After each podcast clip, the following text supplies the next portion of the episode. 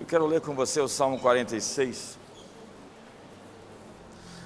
O que, que diz aí o Salmo 46? Vamos ler todos? Deus.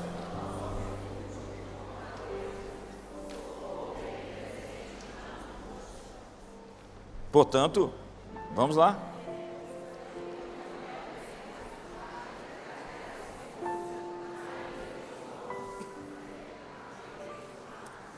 Verso 13, o rapaz vai, vai passando mais rápido.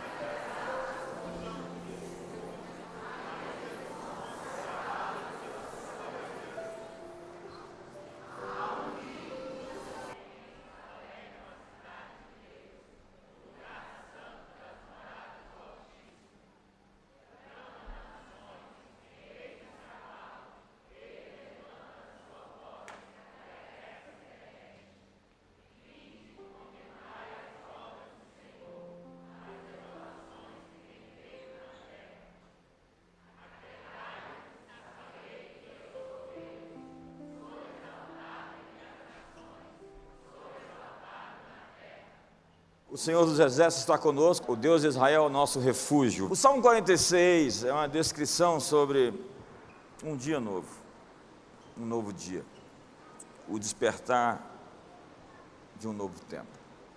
Mas hoje, a desesperança com o futuro é a característica principal, já que foi pelos idos de 1979 que primeira vez apareceu a expressão pós-modernidade. Da França, como boa parte de tudo isso que vem, surge a ideia da desesperança, do desencanto com o futuro. Então, o que é um pós-modernista? É um sujeito assim desencantado, desesperançoso, cujo futuro não é uma coisa extraordinária, porque essa desilusão, essa distopia, tem a ideia de que o que está por vir não é tão emocionante, tão vibrante, tão extraordinário. O otimismo de 200 anos de iluminismo ficou enterrado sob os escombros de duas guerras mundiais, dos gulags, do Auschwitz, de Bickernau, de Treblinka, de Hiroshima, do tráfico humano, do terrorismo, da ansiedade, da depressão. O teólogo Nicholas Thomas Wright, sem dúvida o acadêmico mais importante da nossa era, disse que o nosso mundo ainda é um lugar cruel e deplorável. Não é um lugar feliz, mas que está caminhando para uma grande luz. E nós temos que sair para anunciar que uma grande luz nasceu e está brilhando e está crescendo, e o aumento do seu governo será paz sem fim. Nesses últimos anos, escuridão e luz têm aumentado. As trevas, contudo, não estão se manifestando porque querem. Elas estão sendo forçadas a sair para fora.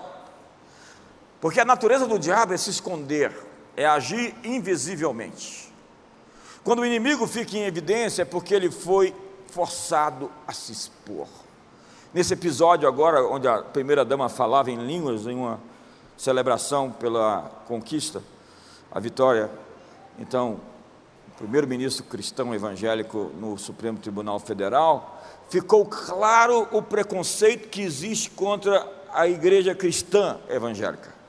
Ficou claro, evidente, ficou exposto que boa parte dos meios de comunicação e de alguns supostos intelectuais, esses inteligentinhos, tem uma crítica contra nós, cristãos da reforma protestante. Eles foram expostos. Se fala sobre inclusão, se fala sobre tolerância, ausência de preconceito, mas evidentemente nós não estamos inseridos dentro dessa lista de pessoas toleráveis. Dê um sorriso para o seu irmão. Jesus disse: Se odiaram a mim, odiarão também a vós mas se guardaram a minha palavra, também guardarão a vossa. O inimigo está exposto, é verdade, o mal nesse tempo está ficando mais ousado, mais declarado, mas a promessa é de que a luz será ainda mais radiante. Nós somos chamados para transformar o presente à luz do futuro. Mas que futuro? É incrível como os apocalípticos não podem ver nada, que tudo é sinal da besta, anticristo, falso profeta. E agora me aparece a ONU com uma imagem de um leopardo alado, que não é a descrição bíblica, porque não tem os pés do urso e outras partes daqueles monstros que a, daqueles monstros que a Bíblia define como bestas, mas que as pessoas fazem um, um auê, um, uma bagunça, uma confusão. E o mais terrível de tudo é que todos esses profetas, com o passar do tempo, vão perdendo a credibilidade, porque as suas profecias, os seus vaticínios vão caindo no tempo e vão ficando esquecidos.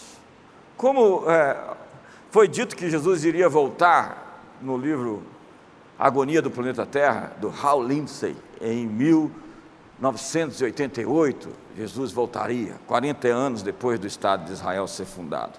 Ou 2007, 40 anos depois de Jerusalém ter sido conquistada. Obviamente, Jesus não voltou, e o Hal Lindsey vendeu milhões de cópias do livro dele, ficou muito rico e errou feio naquilo que ele tinha previsto.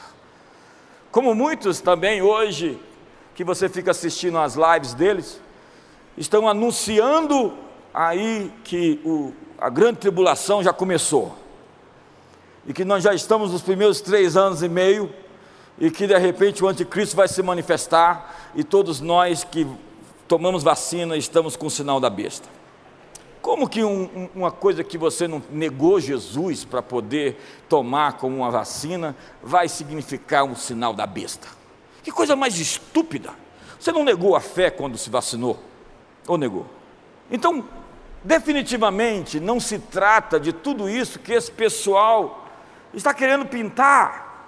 Obviamente que é por meio de dores de parto, é por meio de colisões, é por meio de conflitos, é por meio de guerras, rumores de guerras, fome, espécies de terremotos, que esse filho vai nascer. São as dores de parto para que esse dia novo venha emergir.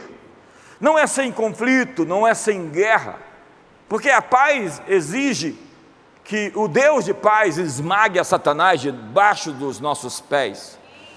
É o Deus da paz, ele para estabelecer a paz, ele tem que pôr fim ao mal. Esse grande conflito, que é o tema das grandes obras, o Senhor dos Anéis, o Nárnia, onde o mal se conflita contra o bem. Existe no Star Wars, em toda a grande história, essa ideia de que existe a figura do mal e ele não é simplesmente uma força ele é algo que se manifesta em pessoas, em agentes que incorporam a sua agenda. Gente a serviço do mal. Quantos conhecem alguém a serviço do mal? Pois eu quero lhe dizer que o julgamento vai chegar, que o cálice está enchendo e que, evidentemente, Deus, o juiz de toda a terra, fará justiça. E foi essa a oração de Abraão: não fará justiça o juiz de toda a terra. Sim, a justiça descerá do céu como o orvalho, e a retidão correrá como um rio perene. O reino de Deus é justiça, alegria, paz, gozo do Espírito Santo. Parece que o mal triunfa. Parece que em nosso tempo muitos que praticam a iniquidade prevalecem.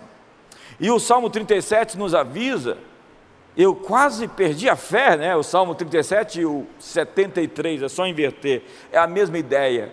Não tenhas inveja do homem pecador que prospera no seu caminho, porque dentro em breve, dentro em breve, passei e vi um ímpio prosperar no seu caminho, voltei e ele já não estava lá. O prazo de validade dessa gente vai vencer e eu quero declarar que 2022 será um tempo do Salmo 91, verso 7 se cumprir. Somente com os teus olhos olharás e verás a recompensa do ímpio.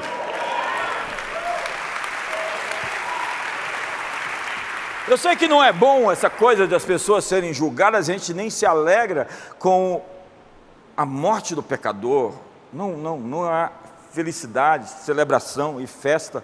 Quando isso acontece de maneira pessoal. Contudo, entretanto, essas pessoas só colhem o fruto das suas ações. Quando aquele rapaz que estava matando muita gente aqui, estava foragido e correndo, muita gente saiu em defesa logo depois que ele morreu. Aquela situação bem delicada e foi realmente bem desumano tudo. Mas a Bíblia diz que um homem violento não viverá a metade dos seus dias. É isso que está escrito lá no Salmo 55. Um homem violento não viverá metade dos seus dias. Então, inevitavelmente, as pessoas colhem aquilo que semeiam se elas não se arrependerem, porque o perdão pode ser dado a de fato alguém que se arrepende de verdade. Mas nós temos a necessidade de acreditar que o mundo está piorando. Nós acreditamos que a água vai acabar e que a próxima guerra é por causa dela. Nós estamos prevendo um mundo apocalíptico do Mad Max, do Oblivion, do Terminator. O livro de Eli é a distopia hollywoodiana. Você pode pensar que as coisas vão ficar pior para você e que você não vai dar conta do que virá, o que vai cair, o que vai surtar. Mas Deus tem um plano melhor para você. Diga para o seu irmão: Deus tem um plano melhor para você. Não, eu vim aqui te anunciar que Deus tem um plano melhor para você do que os seus medos, do que os seus assombros, do que as suas ansiedades, do que os seus pesadelos. Ei, Deus tem um plano melhor para você. Escreva lá no seu espelho: Deus tem um plano melhor para mim. Escreva para você e diga para você: Deus tem um plano melhor para mim. Eu creio que verei a bondade do Senhor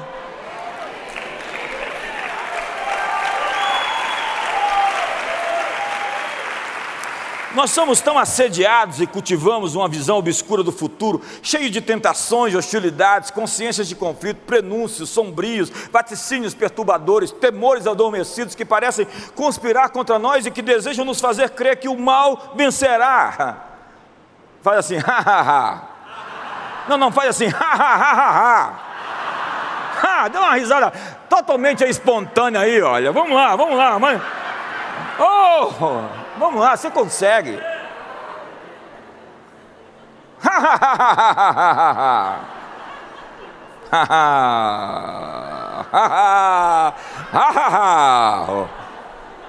é, está melhorando. É incrível porque nós ouvimos relatos negativos todo o tempo. Uma pessoa comum hoje ouve relatos negativos em uma semana mais do que alguém 50 anos atrás ouviria durante toda a vida. E essas coisas tentam se pegar em nós, nos absorver. Nós temos um apetite doentio para as más notícias e nós manipulamos a informação para parecer mais dramática. Tem gente que não tem testemunho, tem testemunho. E ele quer contar a pior história que pode contar para poder fazer as pessoas. Porque é, diz, é o que diz Thomas Sowell: quando alguém que se vitimiza ganha porque se vitimiza, quando alguém se ofende quando você fala a verdade para ela, e de maneira ela ganha alguma coisa porque ela fica ofendida, vamos ter muitas pessoas vítimas e ofendidas na sociedade. Porque é isso que a gente tem criado. Um, antes era a geração Coca-Cola, agora é a geração Danoninho. É esse povinho assim, inteligentinho, né, que derrete quer fazer revolução, mas não tem a destreza ou a profundidade ou a casca grossa que se precisa para fazer a luta, o enfrentamento. As pessoas se conformam e elas estabelecem os seus limites, elas não têm mais a resiliência. Eu sou a geração X. A minha geração sobreviveu a poucas e boas. Hoje nós temos tanta gente frágil que se quebra tão fraco, tão fácil. Qualquer coisinha é motivo para vou desviar. Perdi a fé. Uma multidão de desviados que tem motivos para desviar e desigrejar. Eu teria muitos motivos para não estar aqui essa noite. Eu teria muitas razões para não ser um pregador do Evangelho, mas eu não me apeguei às dores, às traições, às críticas, aos crentes perturbados que eu encontrei, aos falsos crentes, aos falsos profetas, às profecias totalmente demoníacas que eu ouvi. Gente que estava possuído. E as pessoas facilmente hoje se desviam e ainda tem motivos para poder criticar a noiva de Jesus. Eu não falo mal da, da noiva de ninguém, entendeu? Ainda mais de Jesus. Falar mal da mulher de Jesus, é uma coisa séria, que dá muito ruim para quem fala. Quando eu ouço um pregador falar o estado da igreja brasileira, a igreja brasileira é muito complexa. Tem a Assembleia de Deus, tem Deus é amor, tem o movimento neopentecostal, tem as igrejas mundial, universal, tem os presbiterianos, tem os batistas, tem tanta gente diferente e você quer fazer em uma análise, uma observação sobre o estado de uma coisa tão complexa, você é simplista e irresponsável.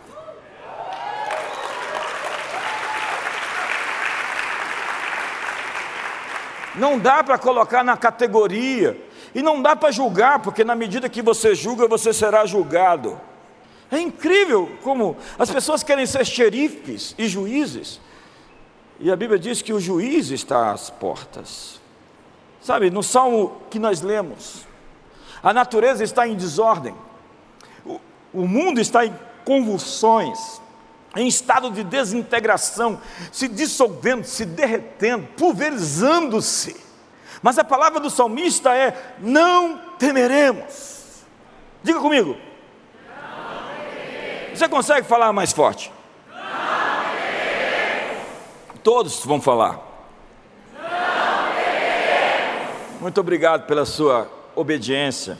Você que reage aos manifestos proféticos lançados desse púlpito, você está em modo reação, você está em modo ativação, você está em modo ocupação.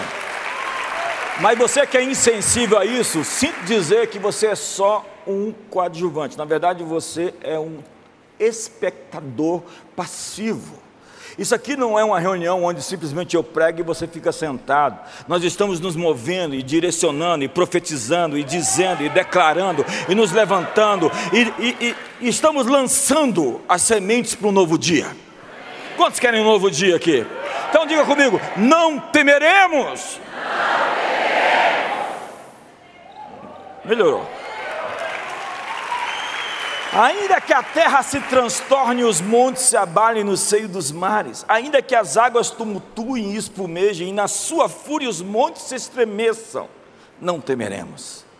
Nós temos uma sociedade desestruturada, e ele diz: os gentios se embraveceram, os reinos se moveram, ele levantou a sua voz e a terra se derreteu. Tem que colocar uma mulher ali. Temos reinos contra os reinos, economias em estado de choque, conflitos raciais, segregação, ódio, corrupção e convulsão social.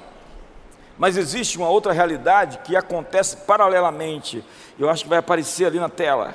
É os versos 4 e 5 que diz assim: há um rio cujas correntes alegram a cidade de Deus, o lugar das moradas do Altíssimo.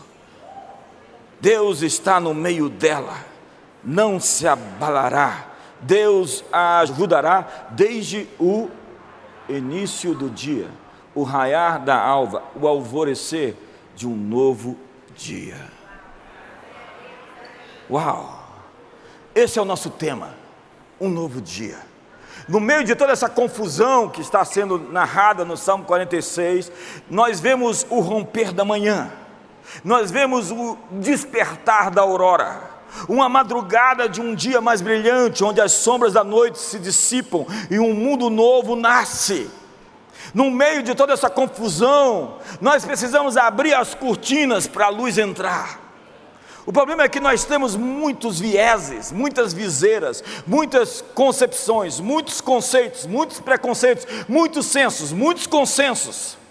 Nós somos muito programados, estamos cheios de muitas certezas dogmas, religião. É incrível, eu, na verdade, prefiro novos convertidos do que gente já formada dentro de uma estrutura religiosa totalmente enviesada. Porque é muito, é necessário você ser humilde de verdade. E é muito difícil você ser humilde quando você é perfeito. É necessário você ser realmente humilde para você desaprender para aprender de novo. E há tanta coisa que a gente aprendeu errado. E há tanta coisa que a gente acredita errado e que nós precisamos reprogramar. Diga comigo, reprogramar. reprogramar. Quando a manhã chega, o mundo acorda. Nossa, você não entendeu. Quando o dia nasce, todos temos que. E pelas misericórdias do Senhor, nascerá sobre vós o sol nascente nas alturas, trazendo salvação nas suas asas.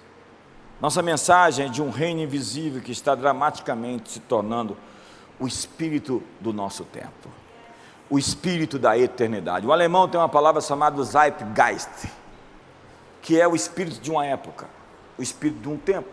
A modernidade, a pós-modernidade, o iluminismo, o racionalismo, o funcionalismo americano é o espírito intelectual da nação, essa coisa pragmática, prática, funcional.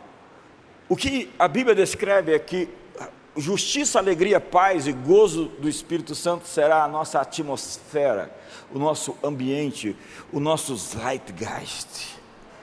Não é simplesmente o espírito de uma geração, é o espírito de todas as eras, onde de fato a justiça será tangível.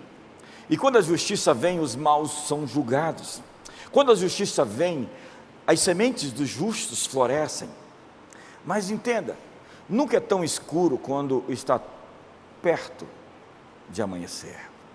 Diga comigo: o Senhor dos Exércitos, está conosco. O Deus de Jacó é o nosso refúgio. Qual é a chave? O seu relacionamento com Deus é o seu lugar de refúgio. Vinde, contemplai as obras do Senhor, que desolações tem feito na terra. Ele faz cessar as guerras até o fim da terra, quebra o arco e corta a lança, queima os carros no fogo. Então, aquietai-vos. Olha para o seu irmão e diga: aquieta-te. Diga para ele: fique calmo. Fala para ele: relaxa. Fala para ele: descansa. Diga para ele: não tenha medo. Ei, você que está em casa, amanhã é Santa Ceia, é hora de sair de casa.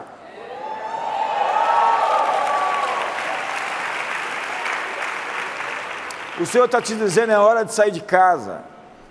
É incrível como as pessoas ficaram tão assombradas, ficaram tão cativas.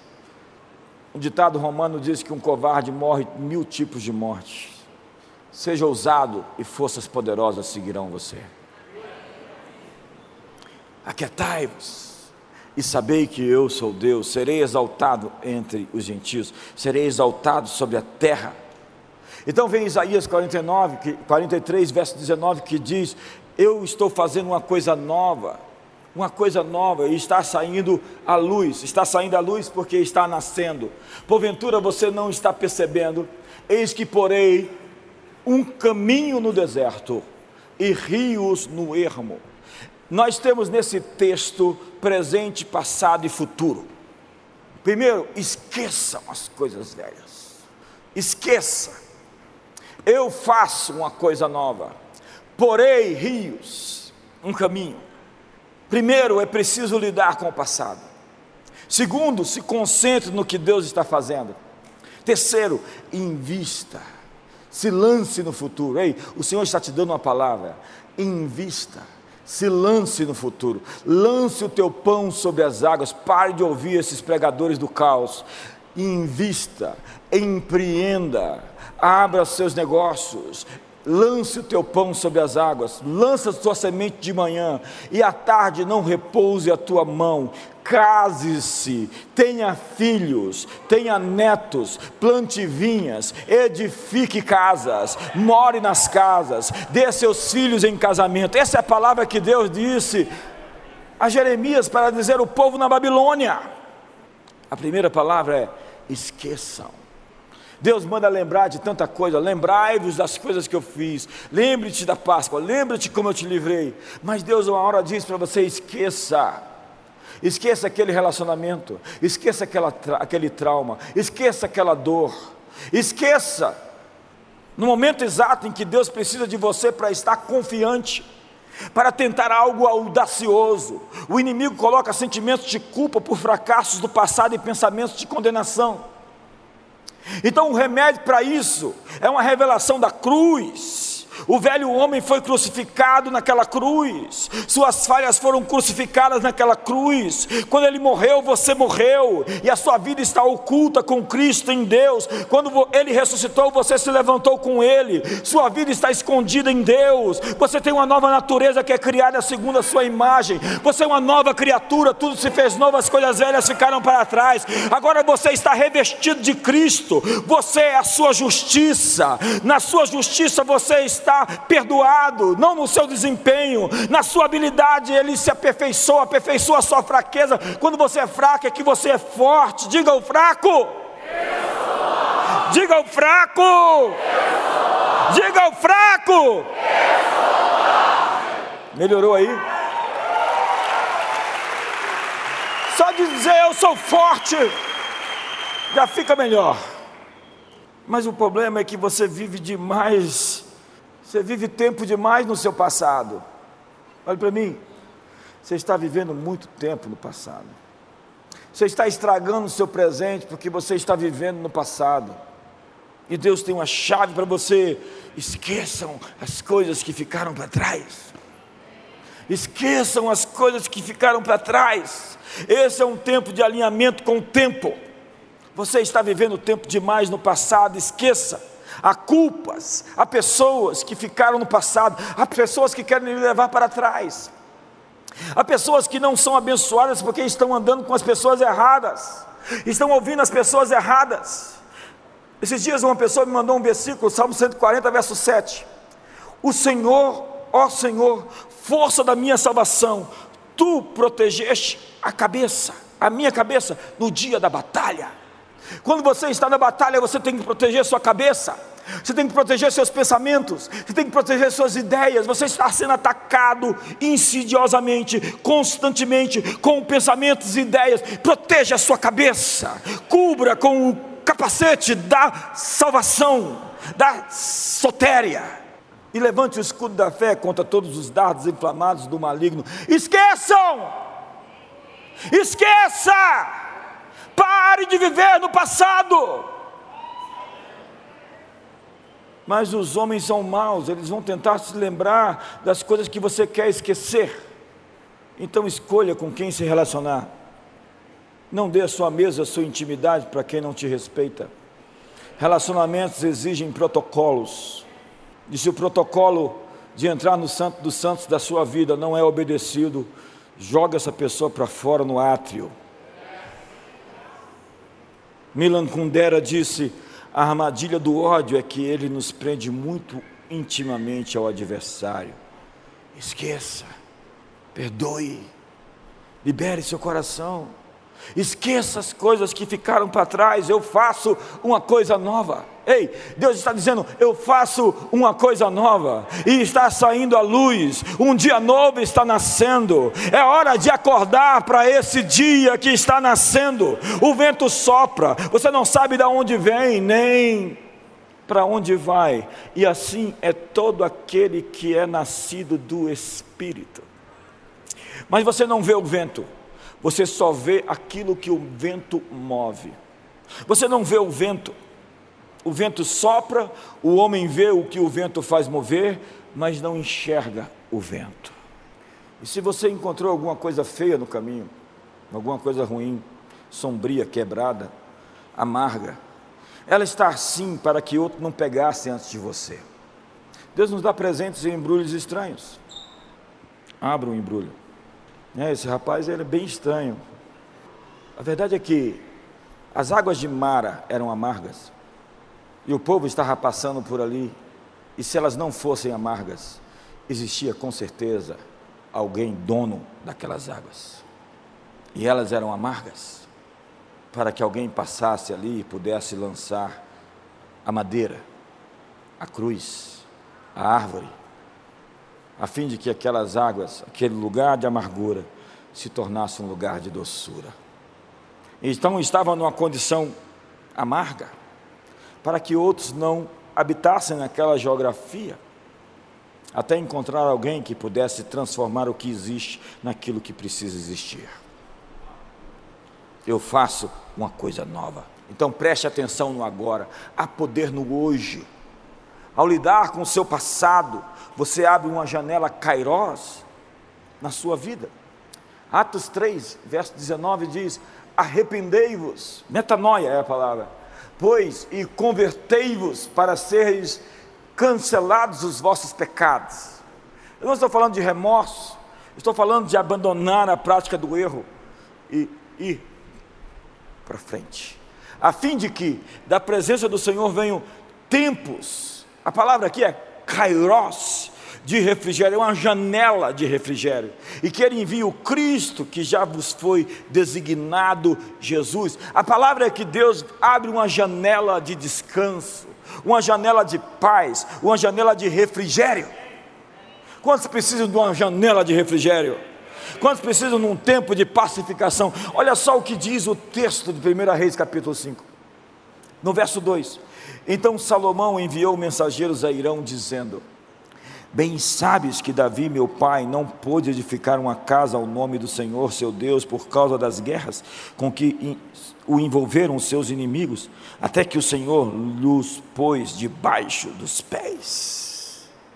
Porém, a mim, o Senhor, meu Deus, me tem dado descanso de todos os lados, não há nem inimigo, nem adversidade alguma. Vamos dizer isso, porém, a mim, o Senhor meu Deus me tem dado descanso de todos os lados, não há nem inimigo, nem adversidade alguma. Que texto, que texto. Não há adversários, o Senhor tem me dado paz a todo o redor.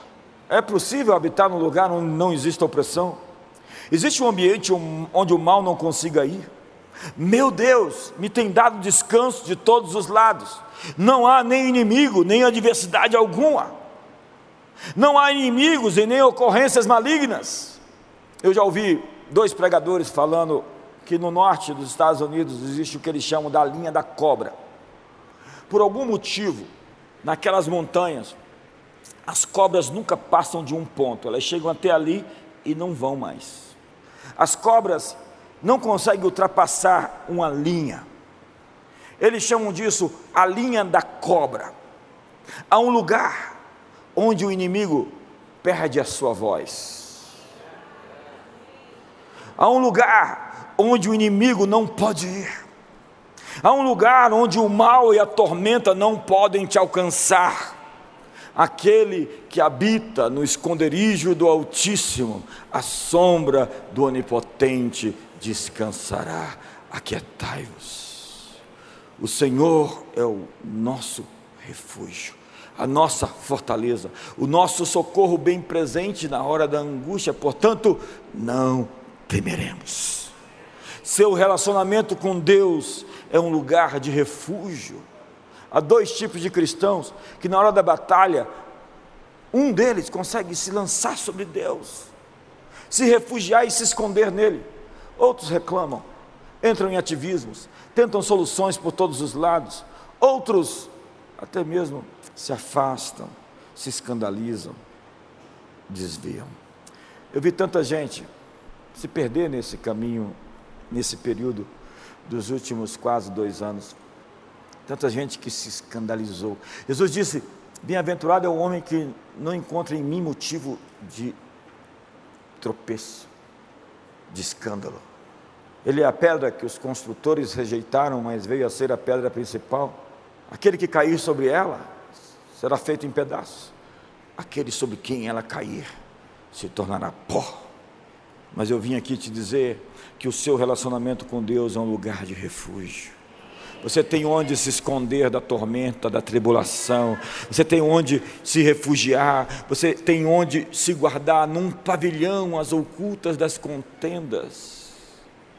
Deus pode nos abrir uma janela no tempo para nos dar um tempo de paz e de descanso em 2022.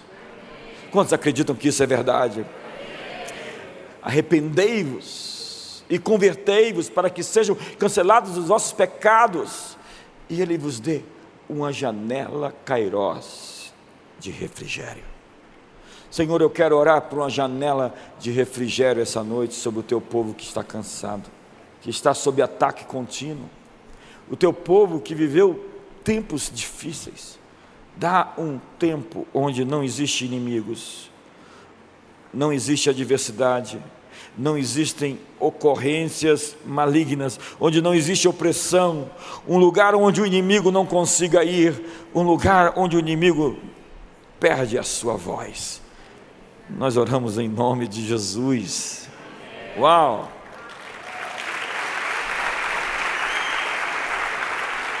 Eu quero encerrar. Gente, foi tão incrível esses dias aqui, não é? Cadê o pessoal? Pode começar a subir. Eu quero encerrar com você no texto de Isaías, capítulo 9. Não poderia deixar de ser. No verso número 6 e 7, que diz assim: Por quê? Vamos ler todos. Eu peço a todos vocês que leiam, por favor.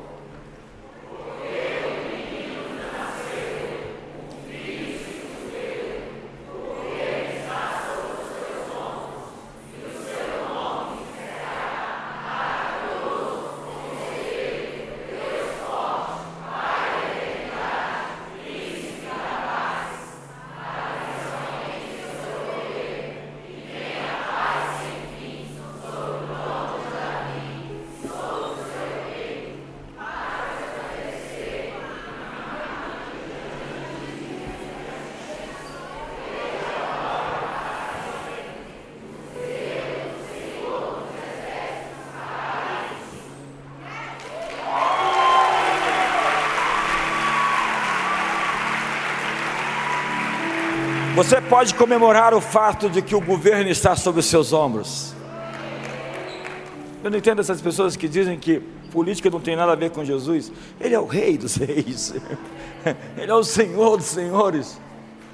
Mas o meu reino não é nesse mundo. O meu reino não é de Pilatos, não é de Herodes, nem de Augustos, de Tibérios. Nenhum desses Césares me representa.